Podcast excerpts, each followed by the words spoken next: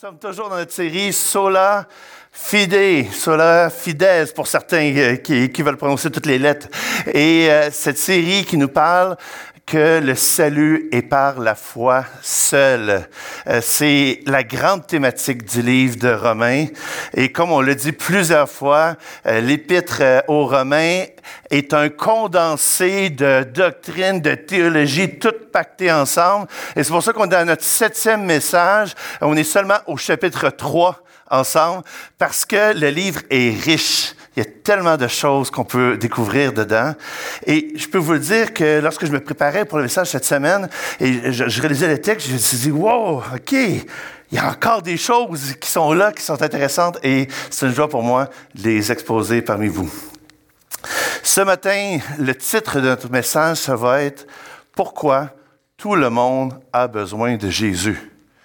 Et là, vous allez dire, wow, ensemble, on a passé beaucoup de monde. On a commencé pourquoi euh, les, euh, les, païens ont besoin de Jésus ou l'humanité? Euh, pourquoi le moraliste a besoin de Jésus? le moraliste, hein, on se rappelle, c'est celui qui, qui a un beau code moral de vie, qui fait des bonnes œuvres, qui se présente bien devant les autres. Mais ces belles œuvres-là ne nous sauvent pas. Il y a aussi pourquoi le légaliste a besoin de Jésus? Le légaliste, c'est celui qui a son code de loi que lui, là, c'est pas les belles vertus, les belles morales, mais on fait les choses exactement de la bonne manière et on s'attire les faveurs de Dieu de cette manière-là. Ça sauve pas.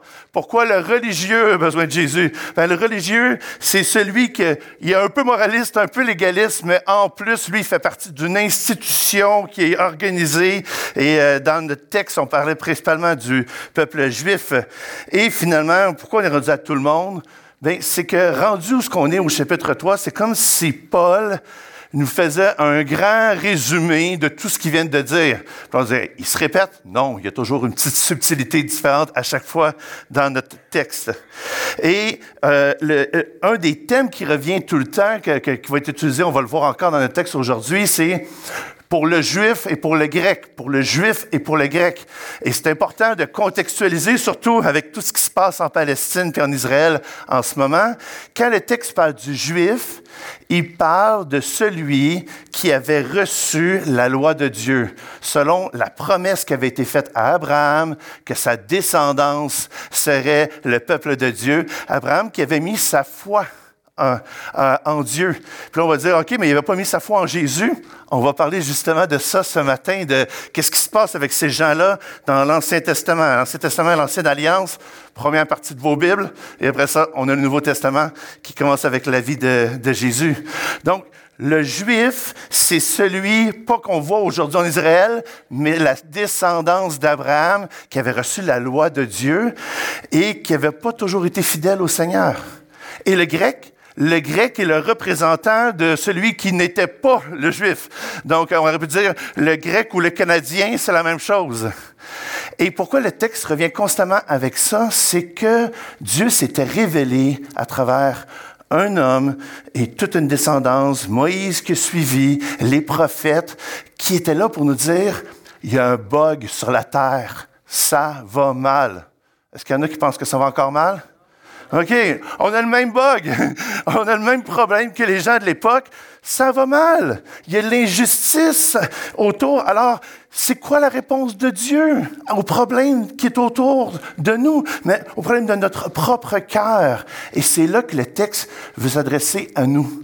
C'est qu'on a tellement cette facilité à voir le mal autour de nous, mais qu'est-ce qu'il y en est de nous? Et on ne veut pas oublier que euh, Paul, dans, l'Épître aux Romains, il y a un but, puis il nous l'exprime dès les premiers versets. On va le relire ensemble. Donc, Romains, chapitre 1, versets 16 et 17.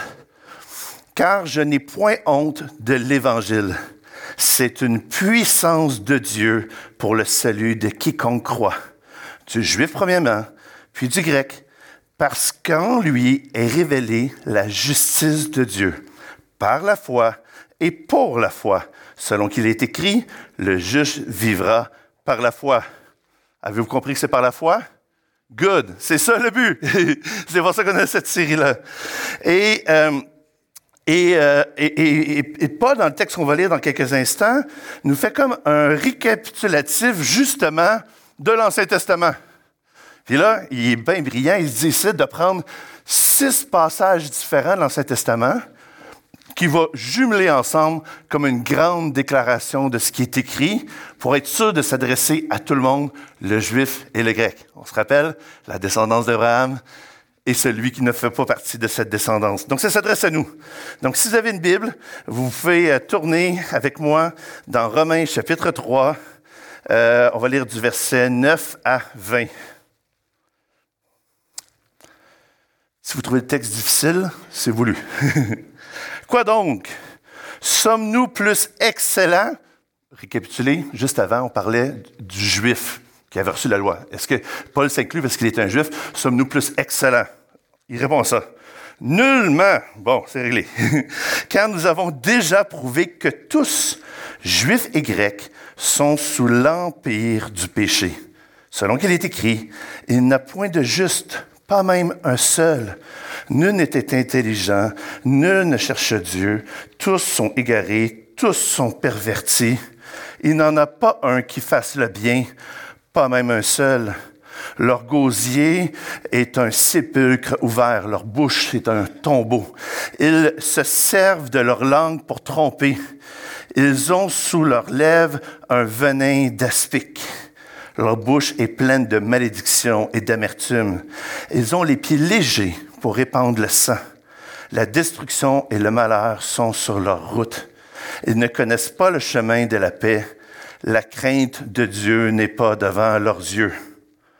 Or, nous savons que tout ce que dit la loi, elle le dit à ceux qui sont sous la loi, afin que toute bouche soit fermée et que tout le monde soit reconnu coupable devant Dieu car nul ne sera justifié devant lui par les œuvres de la loi, plus que c'est par la loi que vient la connaissance du péché. Ouf! C'est lourd, hein? Vous sentez inclus dans, cette description-là? Et c'est mon premier point, c'est le diagnostic. La Bible ici vient faire un diagnostic de nos vies. Puis moi, j'aurais voulu dire à Paul, hey, calme-toi, là t'es rough à matin, t'exagères, là. Il y en a qui sont plus cool que d'autres. Il, y, a, les Juifs qui sont cool, il y a les chrétiens qui sont cool, les Québécois sont cool. Non, non, non. Paul, là, il nous englobe toutes dans la même catégorie coupable si un jour vous allez voir le, médecin, puis euh, vous ne filez pas bien, puis là, vous dites au médecin, ah, je file pas, j'ai une douleur dans le ventre, ça, ne va pas. Puis le médecin dit, oh, ok, ça a l'air inquiétant. On va faire des tests, puis euh, vous allez passer un scan, puis euh, les résultats du scan arrivent dans le bureau du médecin, vous n'êtes toujours pas là, le médecin voit, oh, il y a une tumeur dans le ventre, ok, on a un problème. Ben, pas bon médecin, il arrêterait là, puis vous en parlerez pas. Mais vous, là, s'il y a eu un scan puis il y a une tumeur, êtes-vous intéressé à le savoir? Ben oui, tout le monde voudrait savoir qu'il y a un problème puis qu'il y a quelque chose qui ne va pas. Donc, un bon médecin n'a pas peur de faire un diagnostic, même si c'est dur à prendre, même si c'est rough, parce que c'est un bon médecin. Ben, le texte ici ce matin est en train de faire un diagnostic. Et euh, Jésus, lorsqu'il a vécu parmi nous, fait face un petit peu à cette réalité-là des gens qui se posent des questions justement par rapport au diagnostic. Un bon texte, c'est dans Marc chapitre 2, euh, les versets 15 à 17. Je vais vous le lire. Ça dit, Comme Jésus était à la table dans la maison de Lévi, beaucoup de publicains et de gens de mauvaise vie se mirent aussi à table avec lui et avec ses disciples, car ils étaient nombreux et l'avaient suivi. Les scribes et les pharisiens, ça, c'est les, Juifs cool de l'époque. Le voyant manger avec les publicains, les gens de mauvaise vie, dire à ses disciples, pourquoi mange-t-il et boit-il avec des publicains et des gens de mauvaise vie? Ce que Jésus ayant entendu, il leur dit, ce ne sont pas ceux qui se portent bien qui ont besoin de médecins, mais les malades. Je ne suis pas venu appeler des justes, mais des pécheurs.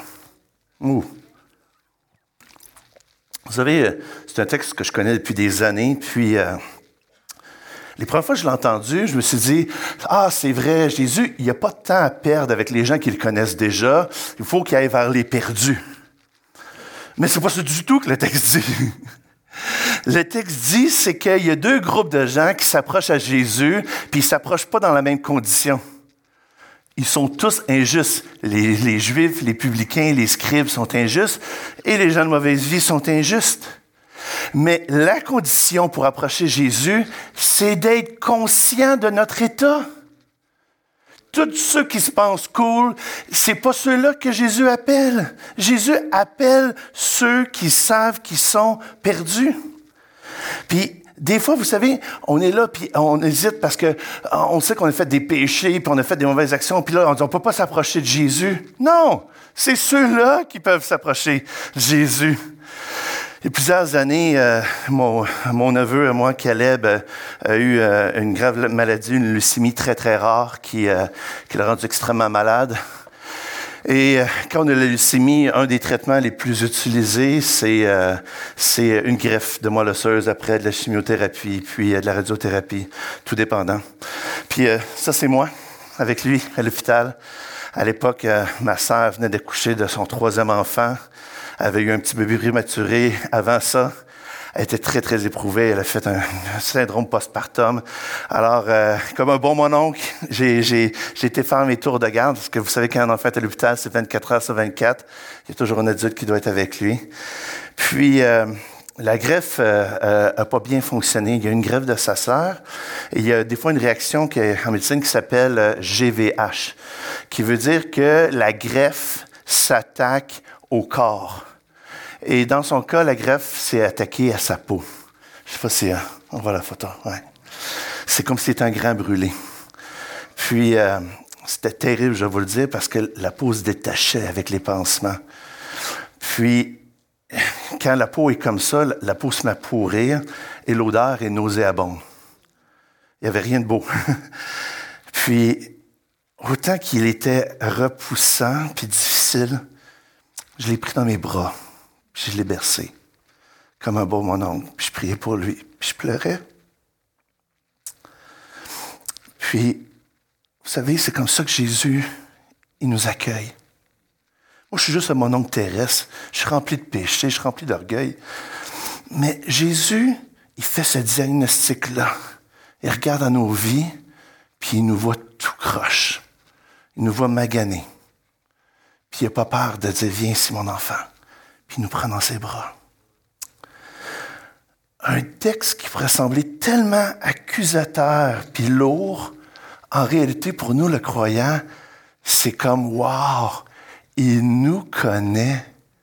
Il sait de quoi nous sommes faits et volontairement il dit, moi là, je vais offrir ma vie pour vous. Il s'offre gratuitement pour nous, sachant dans quel état nous sommes. Wow! Amen.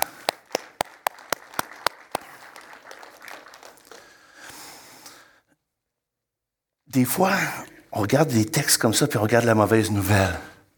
Mais les textes qui ont une mauvaise nouvelle sous-entendent une bonne nouvelle qui s'en vient. Et c'est pour ça que on n'aura pas le temps de le faire ce matin, mais si on, va regarder un des textes qui est utilisé par euh, Paul, je dis il y six textes dans cet Testament, c'est le psaume 14. Et c'est mon deuxième point pour vous, le juste par la foi. Lisons le psaume 14. L'insensé dit en son cœur, il n'a point de Dieu.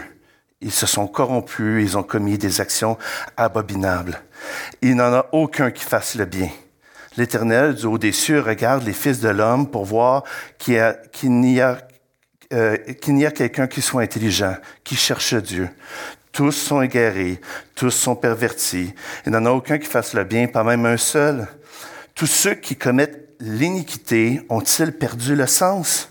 Ils dévorent mon peuple, ils, ils, ils le prennent pour nourriture, ils n'invoquent point l'Éternel. C'est alors qu'ils trembleront d'épouvante quand Dieu paraîtra au milieu de la race juste. Oh! Jetez l'opprobre sur l'espérance du malheureux, l'Éternel est son refuge. Qui fera partir de Sion la délivrance d'Israël? Quand la maison ramène les captifs de son peuple, Jacob sera dans l'allégresse, Israël se réjouira. Paul pige dans ce texte-là qui clairement s'adresse aux Juifs, qui dit aux Juifs, il n'y en a pas un qui fasse le bien, pas un qui soit bon, mais on arrive au verset 5, puis ça dit, quand Dieu paraîtra au milieu de la rage juste. Bon, finalement, là, il faudrait décider, sont-ils justes ou injustes? c'est quoi le point de départ? Et plus que ça, j'ai posé la question au début, comment se fait qu'on pouvait être juste avant l'arrivée de Jésus? Hein? Qu'est-ce qui arrivait avec ces gens-là dans, dans l'Ancien Testament? Eh bien, c'est que le point de départ, c'est que même le juif à l'époque devait se déclarer non juste pour implorer la justice de Dieu. Et ça, ça passait par la foi. Et c'est pour ça que plus tard dans Romains, Paul prend la chance de nous dire, Hey, Abraham est déclaré juste par sa foi. Donc, c'est pas compliqué, ça a toujours été par la foi. Mais qu'est-ce qu'on a ici dans notre psaume? Quand Dieu paraîtra. On a une annonce qu'un sauveur qui va venir et c'est Dieu. Alors, même le juif à l'époque qui mettait sa foi en Dieu, mettait sa foi aussi dans cette promesse-là que Dieu allait venir libérer son peuple. Et ce qui est encore plus extraordinaire dans le texte d'aujourd'hui, c'est pas juste son peuple, c'est tout le monde. Et c'est pour ça que tout le monde a besoin de Jésus. Amen. Yes. Alors, qu'en est-il de nous aujourd'hui? Ben, on n'a pas le choix de faire le même processus depuis toujours, mettre notre foi en Jésus. Et peut-être vous entendez depuis des années les gens dire la foi, la foi, la foi. Puis vous dites, c'est quoi la foi? Donne-moi une bonne définition de la foi. Bon, il y a des livres en entier écrits sur la foi. Mais la foi, c'est tout simplement je crois que, ou encore mieux, nous croyons que. Pourquoi? Parce que la foi, ça se vit toujours en communauté. Ça se vit en gang. C'est pour ça qu'on est tous réunis ce matin. Donc la foi, c'est vous autres, ensemble, avec moi, qui dites, nous croyons que. Et on vient de le voir, nous croyons quoi au début euh, de Romains? Nous croyons que Jésus, par la puissance de Dieu, une bonne nouvelle, est venu sauver les hommes. Wow! Mais on croit d'autres choses. Puis vous vous dites, à l'Église, qu'est-ce qu'on croit dans le fond à l'Église Le Portail? Je vous invite à aller faire un beau petit tour sur notre site Web, dans la section Accueil, notre Église. Il y a une belle section qui dit Croyance. Et il est marqué Nous croyons que, nous croyons que, nous croyons que, et nous croyons que. Et ça continue comme ça tout le long pendant cinq beaux petits paragraphes qui nous expliquent qu'est-ce que nous croyons. Alors, quand on met sa foi en Jésus, on met sa foi en Jésus comme sauveur, mais comme Seigneur. C'est pour ça que, à la fin de l'évangile de Matthieu, quand Jésus parle aux disciples, il dit, allez, faites de toutes les nations des disciples et baptisez-leur au nom du Père, du Fils et du Saint-Esprit et enseignez-leur à quoi? À observer tout ce que je vous ai prescrit. Alors, la foi, c'est pas juste de dire nous croyons que, c'est nous croyons que nous allons pratiquer que. Vous suivez? C'est-à-dire que notre croyance amène une différence dans notre vie, une pratique différente. Le salut en Jésus, ce n'est que la puissance de Dieu, gratuit. On n'a rien à voir avec ça. Et mais nous mettons notre foi dans ce que Dieu nous offre et nous croyons que nous allons le suivre et nous allons faire comme lui. Et c'est pour ça que le verset 19 de la fin de notre texte qui dit, Or nous savons que, ça ressemble à quelque chose qu'on vient de parler, nous savons, nous croyons, tout ce que dit la loi, elle le dit à ceux qui sont sous la loi afin que toute bouche soit fermée, que tout le monde soit reconnu coupable devant Dieu. Donc nous croyons que nous sommes tous coupables à la base. Car nul ne sera justifié devant lui par les œuvres de la loi, puisque la loi euh, puisque c'est par la loi que vient la connaissance du péché. Donc, pas compliqué. Mauvaise nouvelle, bonne nouvelle. Mauvaise nouvelle, notre position devant Dieu, on l'a vu, c'est pas toutes nos œuvres, c'est pas toutes. À la base, nous sommes pécheurs, nous sommes sans intelligence, mais tout ça peut changer par l'œuvre de Christ, dans laquelle nous décidons juste de mettre notre foi. Je ne vous connais pas toutes personnellement. Je ne sais pas où vous êtes dans votre marche avec Dieu. Je ne sais pas qu'est-ce que vous pensez que Jésus est. Je ne sais pas à quoi vous avez adhéré ou dans quoi vous avez mis votre croyance. Mais ce qui est le fun ici, là, c'est que peu importe notre position de départ, on peut mettre notre foi en Jésus. Aujourd'hui, tu peux faire cette décision-là dans ta vie de dire, je vais suivre Jésus. Je me suis bâti trop longtemps en essayant de me justifier, de dire comment j'étais bon, de comment j'étais si. Et tout simplement, je vais arriver à Jésus dans l'état que je suis, sale. C'est dans cet état-là que Jésus dit, oui, je suis venu pour les injustes, je suis venu pour les gens comme toi. Et tu peux être réconcilié avec Dieu. Ce miracle-là, de la bonne nouvelle qui vient impacter nos vies et qui nous amène à un changement profond, elle peut se passer aujourd'hui pour toi. Puis pour toi qui l'as déjà fait, on le recélèbre tout le temps. Parce que mettre sa foi en Jésus, c'est pas un moment. C'est de quoi qu'on pratique tout le temps. On revient à Jésus tout le temps. Et c'est pour ça que les croyants me disent, Jean-Sébastien, je pense que Dieu m'aime plus, je suis trop pécheur. Non, c'est parce que t'es pécheur qui t'aime. c'est parce que t'es plein de péchés qui dit, viens, moi, mon enfant, viens être réconcilié avec moi. Tu peux être réconcilié avec Jésus aujourd'hui. Peu importe ta semaine, tu peux te relever aujourd'hui et te dire, je mets ma foi en Jésus et je veux le suivre. Amen. Et on arrive à notre troisième point. Encore la bonne nouvelle. Ah, on est tannant avec ça à l'Église, hein? on va prendre quelques passages dans notre texte qu'on va creuser un tout petit peu plus. Et je vais commencer au verset 11. Nul n'est intelligent. Qu'est-ce qu'il veut dire? Je rencontre tellement de gens qui me disent, Jean-Sébastien, je pense que ça, c'est bien. Non! Oui, mais moi, je le sens que c'est bien en dedans de moi. Non! Nul n'est intelligent, ça veut dire qu'on n'a pas cette capacité-là, personne ici, à déterminer vraiment ce qui est bien, ce qui est mal. C'est pas parce que dans nos feelings, on est bien dans ça que c'est bien.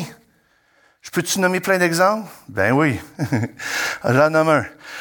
OK, mon boss me demande de faire une petite fraude pour le gouvernement, puis regarde, là, je veux dire, le Seigneur, il veut que j'aille une, job, fait que c'est correct d'avoir une job, puis euh, j'ai besoin de nourrir ma famille, fait que même si c'est illégal ce que mon boss me demande de faire, je vais le faire pareil parce que je veux pas perdre ma job. Non! Tu détermines toi-même ce qui est bien et ce qui est mal quand tu fais ça.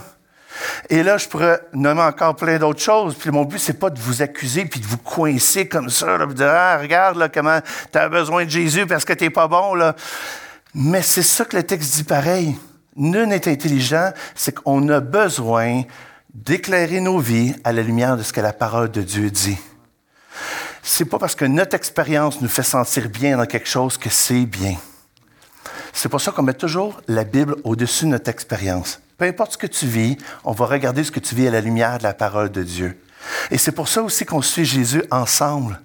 Parce que les uns les autres, on décide à s'éclairer nos propres vies avec nos propres besoins. Parce que des fois, on est juste comme ça, aveugle à nos péchés, on les voit pas. Puis là, je parle pour des croyants. Parce que notre position de départ est encore notre nature. Vous péchez encore, désolé de vous le dire. Je fais des péchés encore. Demandez à ma femme cette semaine. Euh, c'est comme ça. On, on, par nature, même quand on connaît Jésus, on retourne à nos péchés. Et c'est pour ça que notre manque d'intelligence nous amène à dire à Dieu, Seigneur, viens me rendre plus sage. Viens me rendre plus intelligent. Permets-moi de suivre ta loi. Parce que quand on fait ces prières-là, c'est Dieu qui commence à changer nos cœurs. Puis là, ce qui était impossible de faire, on réussit à le faire. On m'a posé la question il y a quelques temps. Hey, Jean-Sébastien, mettons que tu as un pouvoir magique, là, puis tu es retourné dans le temps. Mhm. OK, c'est cool ça comme pouvoir. OK? Et là, tu peux revenir au moment où tu embarques dans le bateau, où tu vas te blesser au dos, qui va te garder invalide jusqu'à aujourd'hui. Qu'est-ce que tu fais? T'embarques-tu dans le bateau ou t'embarques pas dans le bateau? Je dis non, j'embarque dans le bateau. Oh, il y a un petit niaise, là. Non, non, j'embarque dans le bateau. Ben voyons donc, tu sais que tu vas te blesser, tu sais que tu vas souffrir. Tu refais pas ça, là. Puis je lui dis, Dieu était au contrôle dans ce qui s'est passé dans ma vie. Dieu s'est révélé dans ma vie dans la souffrance. Dans mon intelligence, si j'avais ces petits pouvoirs magiques-là, là, on voudrait tout réorganiser nos vies, les mettre à notre goût, à notre façon. Mais le Seigneur, il dit, non, non, non, la noirceur de ta vie, du mal qui t'atteint, je viens te voir et je t'accepte tel que tu es. Wow. Verset 13. Leur gosier, hein, toujours leur bouche, est un sépulcre ouvert. Ils se servent de leur langue pour tromper. Ils ont sous leurs lèvres un venin d'aspic. Leur, leur bouche est pleine de malédictions et d'amertume. Qu'est-ce qui sort de ta bouche? Ça vous est-tu déjà arrivé de parler dans le dos de quelqu'un? Ah oui, hein? un tel est comme ça, un tel est comme ça. Déjà, non? déjà arrivé de dire Hey, tu me déranges, tasse-toi. Qu'est-ce qui sort de nos bouches? Et la Bible a dit Ceux qui parlent beaucoup ne manquent pas d'occasion de pécher. Je suis un grand pécheur. Mais on n'est pas plus cool, les chrétiens, que les autres. Il sort de nos bouches très souvent des choses qui ne devraient pas sortir de nos bouches. C'est pour ça qu'on a une bonne nouvelle. C'est pour ça que je dis la bonne nouvelle encore. C'est quoi la différence pour nous? C'est que Jésus, il dit, pas juste, dis pas des mauvaises choses, il dit qu'une louange sorte de ta bouche. Wow! Hey, une louange à Dieu, mais c'est pas une louange pour quelqu'un. Quand est-ce la dernière fois à l'église que tu es allé dire merci à un frère ou une sœur qui servait? Ce serait cool aujourd'hui. Tout le monde, là, allez voir un frère ou une sœur qui sert à la technique, à la louange, euh, qui sert euh, à, clic avec les enfants, t'as d'accueil, dire merci mon frère, ma sœur, pour ton service pour Jésus. Pas pour monter son orgueil, parce que le contraire de la critique, puis de l'amertume, puis des cochonneries qui peuvent sortir de notre bouche, c'est une belle louange. Ta situation en ce moment dans ta vie est difficile, il se passe des choses que tu n'es pas content, que ce soit le travail, la famille, que ce soit l'amitié, que ce soit la, vie amoureuse, que ce soit n'importe quoi. Puis là, tu es là, puis tu dis, ah, j'aime pas ça, je suis pas content. Fais une pause, puis réalise tout ce que Dieu a fait de bon juste aujourd'hui pour toi. Puis le Seigneur. Amen. Le Dieu parce que tu as respiré aujourd'hui. Le Dieu parce que sa création est là à l'extérieur. Loue le Seigneur parce que tout le monde ici a mangé. Puis si tu as faim, l'Église va prendre soin de toi. Fais-nous le savoir. On va, te donner de la nourriture. Rends louange parce que tu as un frère ou une sœur à côté de toi ici à l'Église. Tu pas tout seul. Rends louange au Seigneur parce que il est bon et il est gracieux envers nous. Donc, dans ces textes-là remplis de mauvaises nouvelles, il faut les sortir. On ne peut pas avoir peur de la regarder que de dire, oui, oui, c'est un miroir. C'était mon premier point. Diagnostic. Je suis malade. Il va chercher la solution biblique, qui est l'inverse souvent de cette mauvaise nouvelle-là. Amen. Verset 17. Ils ne connaissent pas le chemin de la paix. Euh, on parle tellement dans les médias ces temps-ci de tout ce qui se passe à, Gaza, puis en Israël, mais aussi en Ukraine, puis à d'autres endroits sur la terre où il y a des conflits armés et c'est difficile. Puis on est là, on veut la paix, la paix pour tous, la paix, la paix, la paix. Mais la Bible est bien plus précise que ça. Es-tu en paix avec la personne à côté de toi? Qui, la dernière fois, a dit quelque chose à l'église que ah, ça m'a blessé, ça? Il n'y avait pas d'affaire à me dire ça, là. Je prends un exemple vrai. C'est déjà arrivé ici à l'église quand on a des cordes pour fermer les sections. Puis là, il y a quelqu'un euh, qui va aller passer par-dessus la corde. Puis là, il y a un frère qui dit Ah, mon frère, on a juste fermé la section. Hey, tu me diras pas où m'asseoir. Soit vrai, c'est triste. Savez-vous quoi? Même si c'était toi, il y a une bonne nouvelle. C'est quoi la bonne nouvelle? C'est qu'on peut être en paix, premièrement, dans notre relation verticale avec Dieu. Seigneur, pardon pour mes péchés, pardon pour les fois que j'ai été centré sur moi, pardon pour les fois que j'ai bousculé quelqu'un, mais on peut être en paix dans notre relation horizontale avec les autres autour de nous. C'est immanquable. Vous vous blessez les uns les autres. Si c'est pas ici dans l'Église, c'est dans vos relations avec les gens autour de vous.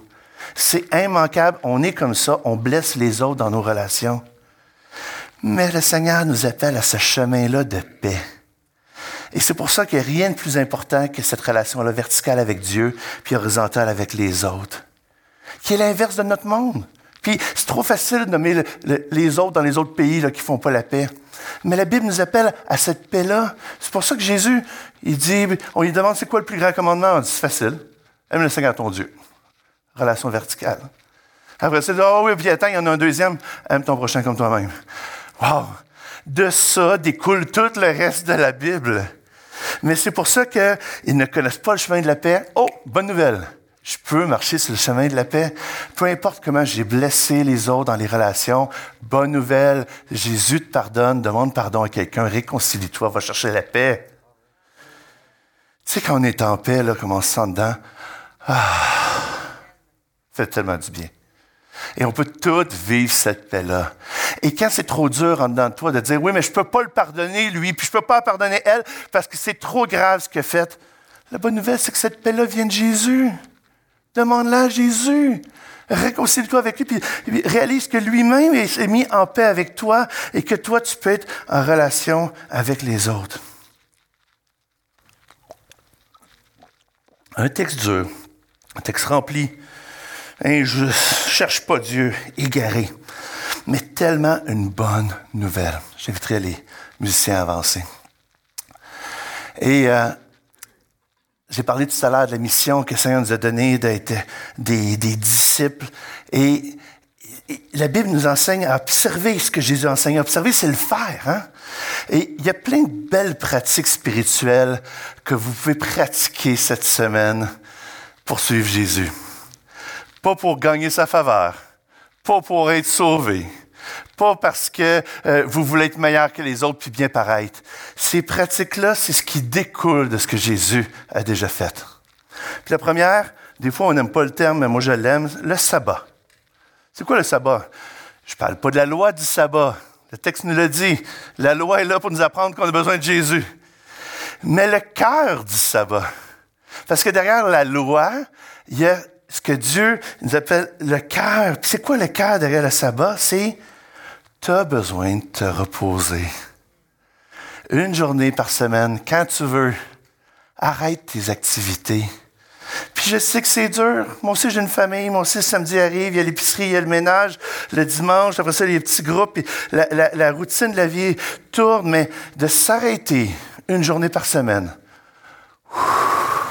décrocher, puis de, pratiquer cette louange-là au Seigneur dans cette journée-là, une journée à part pour louer Dieu. ça peut être le dimanche, quelle belle journée, avec qui commence par l'Église. peut être un autre moment. Mais ce principe-là de s'arrêter est une bonne manière de, de se réconcilier avec le Seigneur, d'aller dans sa présence, de chercher sa face. Un autre, la prière. Ah, ben oui, moi je prie. Oh. Ou moi j'ai la misère à prier. ben moi je prie tous les jours. J'ai fait ma petite prière pour la répéter de façon mécanique. Des fois, là, c'est dur prier pendant une demi-heure, pendant une heure de temps. Ouf, je, suis pas bon. Dans ma tête, je pars, puis je prie plus. Mais, vous savez, la prière, ça peut être de quoi que vous pratiquez tout au long de la journée. Ça va pas bien, vous arrêtez trois secondes, vous priez Seigneur. Euh, vous pensez à quelqu'un que vous savez qu'il discuter, vous arrêtez, vous priez Seigneur. Vous pouvez pratiquer la prière de la même manière que Pasteur Denis l'a déjà dit, comme une respiration comme de quoi que, qu'on fait euh, tout au long euh, de, la, de la journée. Quoi d'autre? Le jeûne. Ah, ça, c'est pas populaire.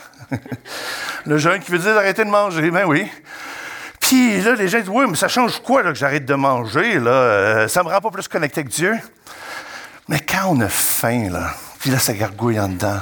Ça nous rappelle qu'on a soif puis on a faim de Jésus. Lui qui mangeait avec les gens de mauvaise vie et buvait. Alors, le jeûne, pas religieux, pas pour aller chercher la faveur de Dieu, mais tout simplement parce qu'on veut reconnecter. Des fois, les gens disent, moi, je sens pas Jésus présent dans ma vie, il me semble que je suis dans un petit désert, il me semble que Dieu est loin, il me semble que j'ai pas le goût de... Le jeûne te permet de reconnecter comme ça avec le Seigneur. La solitude. Hein, comme ça, la solitude. Tu me parles de communauté depuis tout à l'heure. Mais on est dans un monde effréné, la musique, elle joue partout, il y a toujours du bruit. Puis tout d'un coup, de s'arrêter, là, puis juste se promener dans la forêt, dans le silence, si c'est possible. Des fois, encore du bruit. Puis d'être juste là, de se taire, puis d'essayer d'écouter la voix du Seigneur. Juste de dire, Seigneur, parle à mon cœur. Pas besoin de faire tout le temps, mais c'est une belle pratique pour connecter avec Dieu. Lire la Bible. Les gens disent, ouais, mais j'ai pas l'impression que Dieu me parle. Lire la Bible, il parle à travers les Écritures. Connecter, C'est dans, de ça, dans le disciple, connecte, connecte avec les autres. Je pose des fois la question aux gens, qui tu connais à l'Église? Des fois, les gens nous aiment sortir un nom ou deux. Apprends à connaître une nouvelle personne, à connecter, à t'appeler, à vous visiter, à prendre soin les uns des autres. Sert. Et quand on sert dans un ministère à l'Église, on est connecté au corps et c'est stimulant. Engage-toi, donne. Oui, parce que être généreux, donner aux autres, ça donne plus de joie que garder pour nous. Ensuite de ça, invite. Aie pas peur de partager à quelqu'un autour de toi la bonne nouvelle de Jésus. Ouf! C'est pas l'idée de que ce soit lourd, que ce soit des pratiques, que ce soit si. Mais si vous vous engagez pas dans un petit quelque chose, c'est normal de rester un peu sec en dedans. On va prier ensemble.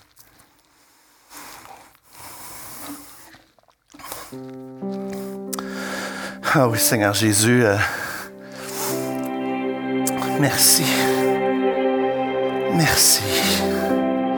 Merci parce que par ta puissance, nous pouvons être réconciliés avec Dieu.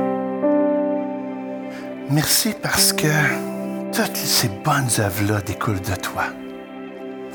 Merci Seigneur Jésus, parce que lorsque je regarde aux dernières années derrière moi, je vois à quel point tu as changé mon cœur, en me rendant toujours un petit peu plus semblable à toi. Seigneur, je prie pour mes frères et mes sœurs qui sont là. Premièrement, qu'ils puissent être réconciliés avec toi, qu'ils puissent saisir cette bonne nouvelle, marcher dans ce chemin de paix. Seigneur, merci parce que tu nous accueilles malgré le diagnostic, malgré notre maladie, malgré la laideur. Tu es le bon médecin qui prend soin de nos âmes. Merci Seigneur Dieu parce que on peut pratiquer ces bonnes œuvres-là comme juste un élan du cœur de reconnaissance à ce que tu as déjà fait pour nous, sachant que ça ne change rien à notre salut, mais que ça nous permet de, goûter cette paix, cet amour, cette grâce en toi et avec les autres. Seigneur, je te prie pour mes frères et sœurs cette semaine. Je ne sais pas ce qu'ils vivent, leurs difficultés. Seigneur, je veux les remettre entre tes mains. Puisses-tu relever leur cœur. Pour ceux qui vont bien, Seigneur, continue de leur permettre de courir à ta suite, de te servir. Merci pour ton Église. Merci pour la bonne nouvelle. Et nous voulons chanter des belles louanges pour toi, Seigneur. Amen. Puis vous levez, on va louer le Seigneur ensemble.